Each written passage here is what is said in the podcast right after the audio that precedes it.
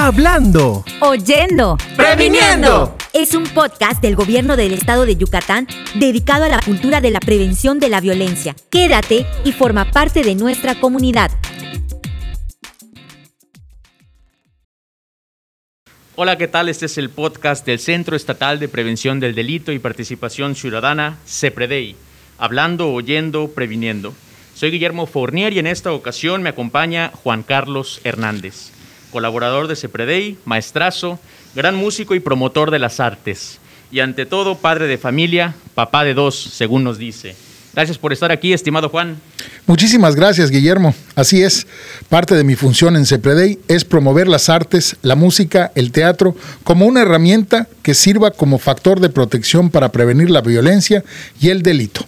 También tengo dos hijos y estoy muy consciente de la importante responsabilidad que implica el ser papá. Por eso me entusiasma poder abordar el tema educar sin lastimar en este programa. Queremos darle la bienvenida a una especialista en crianza y salud mental infantil. Ustedes seguramente la reconocen como creadora de contenido en plataformas digitales, con su cuenta Psicoeducar, que por supuesto les recomendamos seguir. Para que tengan una idea del gran impacto e interés en su contenido, en Facebook cuenta ya con más de 400 mil seguidores y en TikTok supera el medio, eh, el millón y medio de seguidores. ¿Correcto, Machi? Correcto. Muy bien, estamos hablando de Machi Guerrero, psicóloga y educadora certificada. Muchísimas gracias por estar aquí como madrina de este podcast en su primera edición. Muchas gracias por la invitación. Machi es reconocida por compartir información, consejos y analizar casos que tienen que ver con la crianza positiva. Cómo aplicar bajo este enfoque el enorme reto que significa ser papá o mamá. Estamos listos para abordar este interesantísimo tema con ella. Bienvenida, Machi. Muchas gracias, Guillermo. Gracias, Juan Carlos. Bien, pues ya entrando en materia, quisiéramos preguntarte para iniciar esta conversación y poner en contexto a nuestra audiencia qué es crianza positiva. Por favor, ayúdanos a comprender más sobre este término. Crianza positiva, crianza respetuosa, crianza consciente, crianza con amor, tiene muchos nombres. ¿Qué es? Es un poco complejo de definir porque abarca muchísimas cosas. Pero mm, quiero resaltar que está el respeto por la dignidad los derechos de las niñas, los niños y los adolescentes. Creo que la mayoría fuimos educados, ustedes saben, con la chancla, con el cinturón, con las amenazas, los golpes. En general, los maestros también, toda la educación, no solamente en la familia, sino en la sociedad, era eh, pues no escuchar al niño, no validarlo. Simplemente el niño, la niña tenía que hacer lo que el adulto le pedía y no era considerado para absolutamente nada. Entonces, lo que la crianza respetuosa resalta es cómo podemos respetar a esta niña, a este niño adolescente que tenemos enfrente, sin perder nuestra autoridad, ¿verdad? Porque también empezamos a confundirnos con eso. No es nada más que tu hijo, tu hija te respete, sino también que tú lo respetes. Este respeto va por ambos lados. Machi, en este sentido, eh, ya nos has dicho que es la crianza positiva, pero también refieres en tu contenido sobre el concepto de crianza autoritaria, que es algo así como el contrario. ¿Qué nos podrías decir de esto? La crianza autoritaria, adultocéntrica, tiene que ver con este trato que se les da para educar a los niños, a las niñas, a los adolescentes, donde solamente el adulto es importante, donde solamente se considera lo que el adulto desea, lo que el adulto necesita, sin escuchar ni validar que lo que tienes enfrente es una persona también a pesar de su edad. Y por otro lado, y por otro lado tenemos el concepto de crianza permisiva, que sería quizá otro extremo. Claro, en la crianza permisiva también caemos en el maltrato porque es negligente no ponerle límites a nuestros hijos, hijas adolescentes. Es negligente dejarlos sin guía, sin orientación. Necesitan que seamos adultos fuertes, necesitamos que seamos adultos sabios, bondadosos, entonces siempre van a necesitar una guía. Si dejamos que ellos solitos tomen su camino y que decidan si van a cortarse o no, si van a subirse o no, si quieren ir a la escuela o no, pues tampoco es opción. Eso caería también en el maltrato. La crianza respetuosa no es sinónimo de crianza permisiva como muchas personas creen. Perfecto. Entonces, eh, bueno, en tu opinión, ¿cómo lograr este este punto medio tan difícil como para, los papás y las mamás que no ejerzan esta ah, crianza autoritaria sin caer en la crianza permisiva. O sea, ¿cómo lograr este punto medio? Ese es un arte, ¿verdad? ¿Por qué? Porque tenemos años y años educando, em, usando el miedo, usando el maltrato. Creemos todas estas frases de la letra con sangre entra y de que una buena nalgada a tiempo siempre es lo que se necesita hacer, que si no golpeas a tus hijos los vas a hacer unos delincuentes. O luego también asustándolos eh, hasta cierto punto, en, diciéndoles que el policía los, les va a hacer algo o que el, doctor, o, sea, si no hacen lo que les está diciendo, el doctor les va, lo vas a llevar a que los inyecten o este tipo de miedos que les infunden, ¿no? Claro, está como, como base el miedo. Si no haces, entonces te va a pasar tal. Si no haces, te va a pasar las nalgadas, el cinturonazo o el doctor, o lo que acabas de decir, te lleva el de la basura, o ya no te voy a querer, o te voy a dejar solo, ahí te vas a quedar. Todo eso, si se dan cuenta, es miedo. Es educar usando el miedo. Y después, ¿qué está pasando? Que nos quejamos de esto que nosotros estamos provocando. Porque tú le dices, el doctor te va a inyectar si no te comes eso, ¿eh? Y el, pero mañana que lo tienes que inyectar porque las vacunas, que mañana tienes que inyectar porque está enfermo, el niño está aterrado de ir al doctor y ya no sabes cómo convencerlo de que es por su bien. Si toda la vida utilizaste este método de que el, doctor, ¿no? O le dices, si te, no, si te vas por allá, te va a salir un monstruo, ¿eh? Viene el lobo, vienen las arañas, viene la bruja. Y después te quejas de que no se pueden quedar solos en su habitación a dormir porque tienen miedo a la oscuridad. Estas cosas, ¿no? Entonces, eh, es encontrar esta similitud, esta correlación entre lo que estamos educando y que luego nos quejamos que, nos perjudique nuestra propia relación con nuestros hijos. Machi, eh, sobre esto que comentas, me pareció muy interesante, eh, digamos, estos mitos que se crean en torno a la crianza y que pasan de generación en generación, además. La famosísima chancla que sirve para, para educar, eh, quien bien te quiere te hará llorar. Y son verdaderamente frases que, se repiten y que eh, pues generan ciertos patrones eh, que me parece debemos revertir. ¿Qué nos puedes decir sobre la importancia de romper estos paradigmas, de romper estos mitos?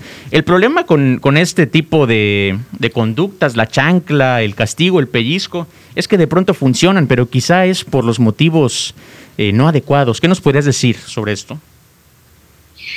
Mira, eh, si tú le dices a un niño que recoja los juguetes, te va a decir que no, probablemente, ¿no? O porque está jugando otra cosa, o porque piensa que es demasiado el tiradero y no lo quiere hacer. Y entonces, si yo, la gente piensa que crianza respetuosa es decirle, mi amor, por favor, mi cielito lindo, coge tus juguetes, papilinos, sí, mi cielo, ándale, porque como es con amor, entonces creen que lo que intento con la crianza respetuosa es rogarle, implorarle al niño. La crianza autoritaria diría, o los recoges ahorita o saco el cinturón, ¿eh? O entonces sabes que los voy a tirar todos a la basura. Entonces, ok, si alguien te dice eso, tú recuérdalo, como de inmediato ibas a recoger los juguetes, ¿verdad? no querías que te pegaran, no querías que tiraran tus juguetes, correcto. Entonces, por eso la gente cree que funciona, porque funciona en ese momento. Pero lo que estamos dejando de considerar es lo que educamos a largo plazo, esto que les comentaba al principio. Entonces, el niño sí va a recoger los juguetes porque le sacaste la chancla tal vez, o a lo mejor se asusta tanto que se pone en este estado de alerta, llora demasiado y entonces te empiezas a desesperar porque llora, porque está en este que le llamamos berrinche, mal llamado berrinche, porque empieza a portarse de esa manera y entonces acabamos todo en violencia. También tuve una crianza autoritaria, em, una infancia autoritaria y entonces de repente me sale esto. Sí, sí me sale con mis hijos decir, si no te subes, entonces ya me voy a enojar, o no sé, ya me voy a ir, o esto, ¿no? Y noto como de inmediato, en cuanto yo provoqué este miedo, esta amenaza, mis hijos empiezan a llorar. Y empieza como toda esta lucha de, poder, ¿no? De, de, me estoy asustando con lo que me estás diciendo, mamá, no me lo dicen, pero empiezan, ¿pero qué me hablas así? Mala. No, no soy mala. O sea, ¿cómo? la violencia genera violencia, que eso sí lo sabemos también. Sin duda, sin duda. Entonces, es claro que el niño va a recoger los juguetes con estas amenazas, con esta chancla, con esto no sé qué, pero ¿qué estás creando a largo plazo? Primero, se rompe, se daña la relación que está creando contigo. Te va a tener miedo y no respeto. Esa es una. Otro, van a creer, a pensar, a aceptar el maltrato por otras personas, porque entiende, todas mis figuras de autoridad o todas las personas que sean como con esta, esta situación de que, que es líder, me pueden maltratar, me pueden golpear. Y mañana entonces el novio está golpeando a tu hija. Mañana entonces el jefe también está maltratando. Mañana entonces, y lo permitimos, ¿no? O empiezan a creer, como todo el mundo es hostil, ¿verdad? Porque su mundo, el mundo del niño es su familia, son sus padres, es su entorno, ese es su mundo, ¿ok? Entonces ellos nacen en este mundo violento y creen que el mundo de afuera es así también. Y, crecen, y crecemos siendo estos adultos que a lo mejor alguien está hablando en la oficina por allá, están en el chisme y tú dices, están hablando mal de mí. O, que me está viendo ese del bar? Ese, algo trae conmigo, me lo quiere. Porque percibo como que tengo que estar en un estado de alerta constante en este mundo eh, al que llegué. Entonces, todas estas repercusiones o este, este poco control de impulsos, bueno, el maltrato deja muchísimas secuelas a nivel cerebral que está comprobado por las neurociencias, no es mi opinión, no es tratan bonito a sus hijos porque, porque es más bonito, sino hay evidencia que ya respalda que los malos tratos eh, modifican la arquitectura cerebral, la forma en la que se forma nuestro cerebro. Es correcto. Y, está muy claro esto, Machi, pero de la teoría a la práctica, la verdad es que muchas veces necesitamos ayuda, ¿no? ¿Qué estrategias este, de regulación podemos aplicar nosotros, los padres y las madres, ante situaciones ah, como un berrinche, un llanto, gritos, en esos momentos eh, que pueden ser tan detonantes? Es que claro que es difícil pasar de la teoría a la práctica porque tenemos años y años y siglos y siglos siendo eh, violentos con la infancia, ¿no? De hecho, los derechos de la infancia surgen hace apenas 30 años. o sea, hace apenas 30 años los niños tienen derechos. Imagínense eso. Entonces, es evidente que nos va a costar muchísimo trabajo respetar la infancia. Entonces, primero que tendríamos que hacer, informarnos. No nada más decir, no, del maltrato está muy mal, ¿eh? Eso sí, ya sabemos que la violencia pues, no está bien y no deberían eh, tratar hacia los niños. Pero ya que te enfrentas al niño que no te está siguiendo las instrucciones, que está llorando, y dices, no me importa, o sea, quiero que lo haga y ya, y me acuerdo de lo que hacían mis papás conmigo, de lo que hacía mi mamá conmigo, y me sale de repetir lo mismo. Sí, entonces, ¿qué tengo que hacer? Muchas cosas. La primera es, eh, desaprender. Desaprender todos esos eh, comportamientos, actitudes y demás que fueron violentos, que yo reconozco y que me acuerdo cuando era niño, cómo me asustaban, cómo me dolían, cómo me generaban rencor, cómo me generaban esta sensación de rebelarme. Sí, tengo que desaprender eso, porque si nos damos cuenta, a lo mejor sí tienes una maestría y dos doctorados y eres médico y tienes a tu familia, pero ¿qué tal está tu control de impulsos? ¿Qué tal está el insomnio? Qué tal están tus adicciones, qué tal está la forma en la que manejas las situaciones de conflicto. Entonces, cuando analizas esto te das cuenta que no estás tan bien, ¿no? Como, como pensamos que estamos. Entonces, la primera sería esto, desaprender. Y desaprender es toda una tarea. Tengo que analizar, reconocer que lo que viví se llama maltrato.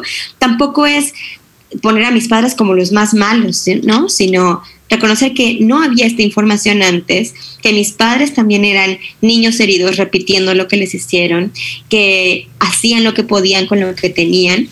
Pero una vez partiendo de eso, yo puedo decir, bueno, ajá, no fue su intención tal vez, pero a mí me dañó. A mí esto no me hizo bien. Yo desaprendo eso, luego tengo que sanar eso y para sanar implica un proceso terapéutico, implica un proceso de reflexión, de análisis. Y entonces también tengo que aprender las herramientas nuevas que me regala la crianza respetuosa. Ok, Machi, si no puedo ni golpear, ni castigar, ni amenazar, ni premiar, ¿qué es lo que sí puedo hacer? Entonces, ¿cómo se hace? Y nos damos cuenta que hay muchísimas herramientas más que solo estas cuatro. Correcto. De acuerdo. Bueno, sabemos que no existe un manual para ser papá o mamá. Eh, no hay clases de cómo ser un buen padre de familia. Y sin embargo, pues en opinión de muchos es quizá el reto más grande que existe, el criar a un niño o una niña. Me llama la atención en particular eh, que nos comentas, nos, nos compartes que incluso tú por momentos también eh, tienes episodios como mamá en los que pierdes la paciencia y seguramente hay muchos papás y mamás que acuden a tu contenido porque también eh, ser papá pues debe tener sus momentos frustrantes. ¿Qué mensaje le podrías dar a quienes nos están escuchando? De pronto algún papá o mamá que lo es por primera vez para que en esos momentos críticos en los que sienten que van a perder la paciencia puedan eh, tomar un respiro y actuar de una manera de una manera razonada.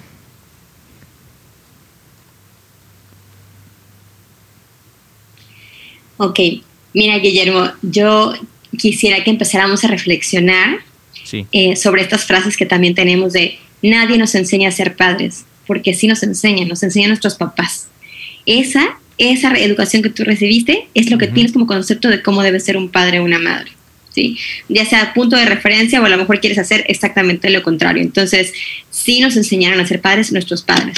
Dos, esto que habías mencionado antes, no hay manual, no hay escuelas, ya hay muchas.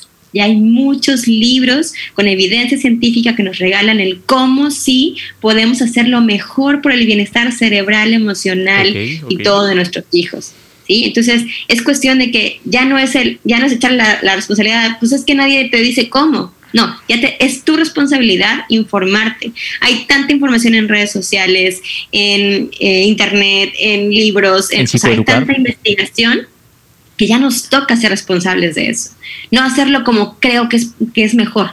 ¿no? No, ya no es al criterio, sino realmente si la información ya está ahí y nos informamos de otras tonterías, ¿por qué no informarnos y educarnos en esa tarea tan grande, como lo dijiste al principio, que es criar y formar un ser humano. Correcto, esa es la tarea. Pero esto, retomando la, la pregunta que me haces, mira, hay que reconocernos, dice Luz del Carmen Aguilar, como padres en rehabilitación. Sí.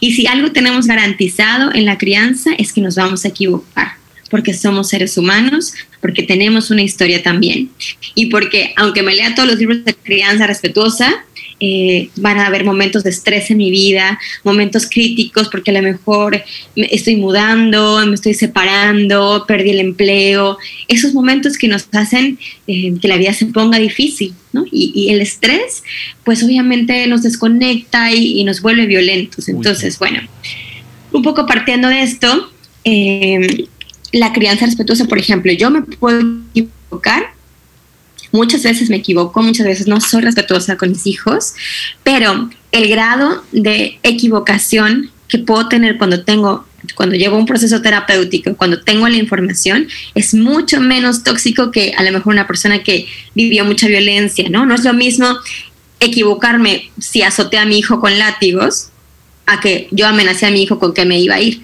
¿no? Eh, ahí estaba en el coche, no sé, algo de esto. No es lo mismo, ¿no? Aunque los dos son maltratantes, aunque los dos espantan al niño, aunque los dos, el grado de miedo, de daño es distinto. Bueno, entonces, lo que te va regalando la crianza respetuosa, la información, el sanar, es que tus errores van siendo cada vez menos frecuentes, cada vez menos maltratantes y sobre todo que tú tienes ya la conciencia de que eso no estuvo bien para tu hijo, no le hizo bien. Ya puedes como aumentar tu sensibilidad, leer su carita. Dice Álvaro Payamares que eh, nuestros hijos son el termómetro que nos dicen, si en su carita ves dolor, miedo, si en su carita ves eso, entonces por ahí no es. Si en la noche reflexionas y sientes culpa, si en la noche dices, híjole, creo que me pasé, híjole, creo que fue, fui súper duro, entonces es muy probable que por allá no sea tampoco. Tu intuición te dice también. Cuando tú haces algo eh, bueno por alguien, ¿no? Si tú le regresas el billete que te encontraste a una persona, si tú le ayudas a una persona a cruzar la calle, si tú te sientes bien, ¿no es cierto? No sientes culpa. Entonces también esa sensación en el estómago, esa culpa, nos está dando una señal, es como una brújula que nos dice, por ahí no es. ¿Sí? Entonces, ¿qué hago yo? Bueno, primero, otra vez este proceso de desinformación, de, de informarme, de sanar, de desaprender, me hago más consciente y retomo de nuevo. Veo la carita de mi hijo, de mi hija, veo cómo empiezan a llorar, veo cómo empiezan a alterarse y digo, lo siento, ok, lo siento. Voy a tomar un respiro, estoy perdiendo la calma, un momento ya voy. Lo que quise decir era que necesito que te sientes en el coche porque ya vamos a avanzar y te pongo el cinturón. Lamento haberte dicho eh, necio, no estuvo bien que yo te dijera así. ¿sí? Entonces yo hago una pausa, reconozco, eh, ofrezco esta disculpa y reparo y digo como si lo debería haber dicho. Correcto. claro, porque muchas, muchas veces eh, uno cree que porque ya llegó el momento, el regaño, ya fue eh, el regaño o el castigo, el susto, o cualquiera de estos elementos de los que hablas, ya fue hecho, no hay reparación o no hay freno. Y es lo que estás explicando muy bien, que sí, sí lo hay, ¿no? Darte cuenta, si ya te diste cuenta, pues entonces retomar, calmar las circunstancias y una vez que ya calmes eso que provocaste en un inicio, pues ya puedes retomar y decir las cosas como las querías decir. Y a veces, o sea, la maternidad o la paternidad se ejerce en situaciones muy complejas, ¿no? O sea, sabemos que hay muchas familias que monoparentales, o sea, o mamá soltera o incluso los abuelos y abuelas que crían a sus nietos. Eh, ¿Cómo podemos llevar una crianza positiva compartida cuando así lo es, no? Pues ojalá todos se sumaran a esto, ¿no? Como decir, a ver, yo soy el papá, yo soy la mamá y quiero que mi hijo sea educado de esta forma. Miren, abuelitos, miren eh, la gente que está apoyando tu crianza. Salió esta información, aprendí esto otro, entonces vamos a tratar de llevarlo así. Eh, o eh, con el ejemplo también, ¿no? Me pasa con a lo mejor algunos miembros de mi familia que pues he recibido mucho esto de, ay, tu hijo está así porque necesita una nalgada, ¿no? Me, pasa, me pasa muy seguido.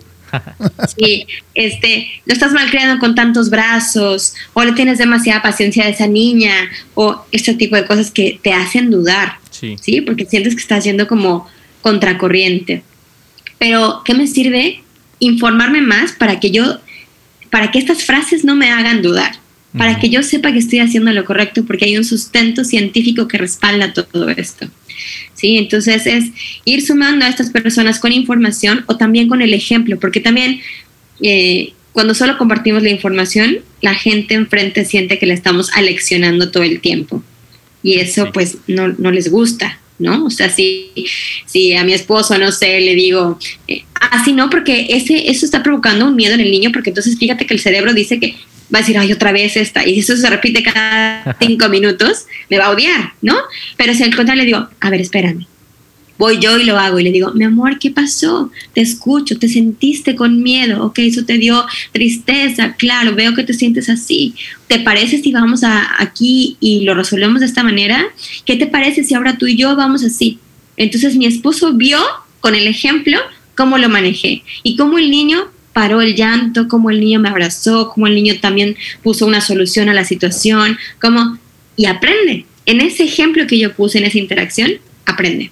Claro. Entonces, se trata de nosotros también. Muy bien. Eh, a ver, Machi, eh, algo aquí considero importante. La dinámica de la vida actual es sumamente acelerada.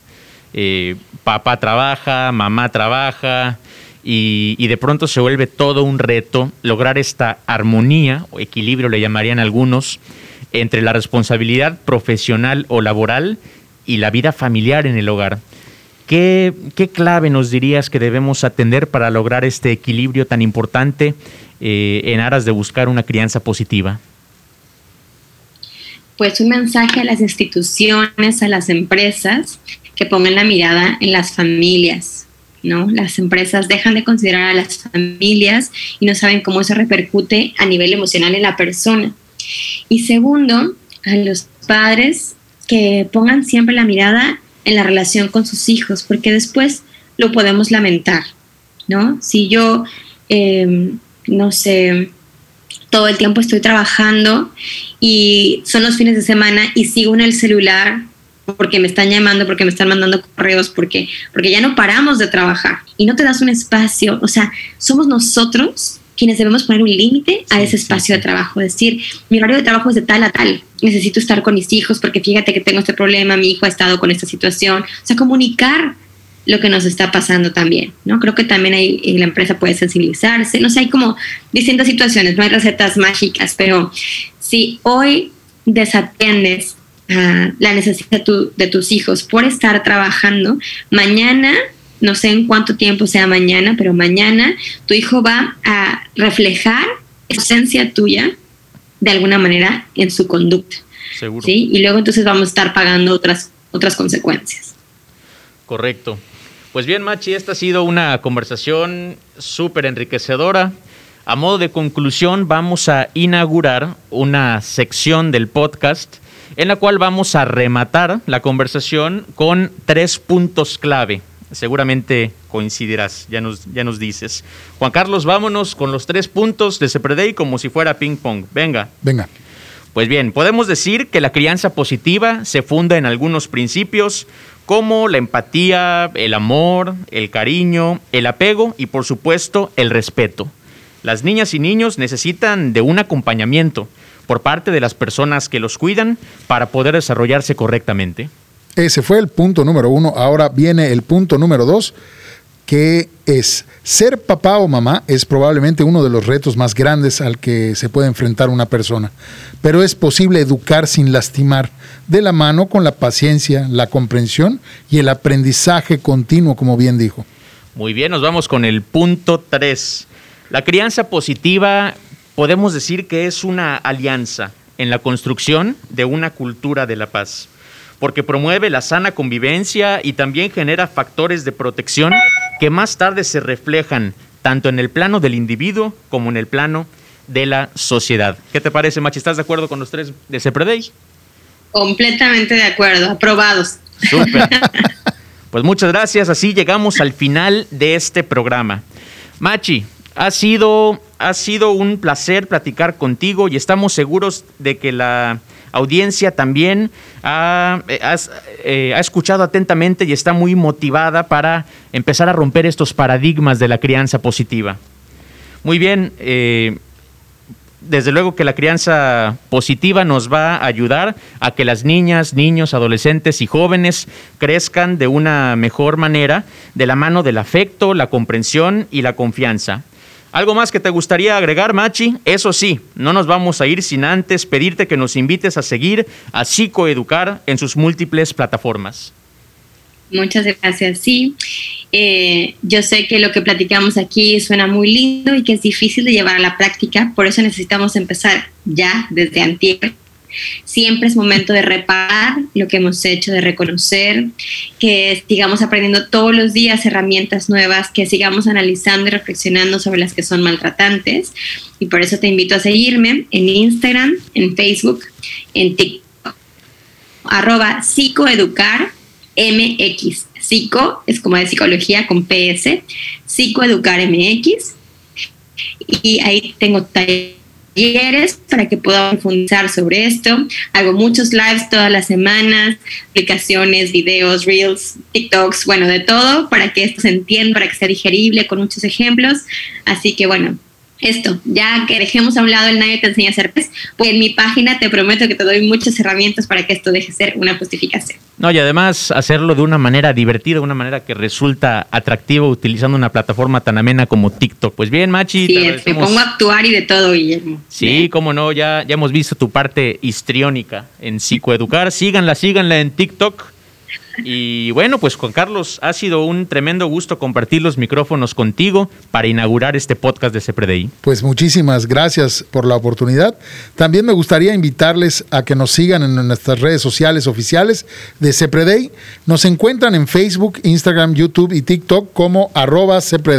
Síganos y déjenos sus comentarios si les gustó este programa y qué otros invitados o temas les gustaría escuchar con nosotros. Muchísimas gracias, Machi. Muchísimas gracias, Guillermo. Pues Machi, eres la, madrina de este podcast. Y seguramente eso nos augura mucho éxito en los que vienen. Qué honrada me siento por eso. Les agradezco muchísimo. Pues bien, así nos despedimos y le recordamos a nuestra amable audiencia que el gobierno del estado de Yucatán, a través de CEPREDEI, busca activar estrategias y acciones como esta para fomentar la cultura de la paz de la mano con usted, de la mano con la ciudadanía. Esto fue Hablando, Oyendo, Previniendo. Hasta la próxima. Nos despedimos. Gracias.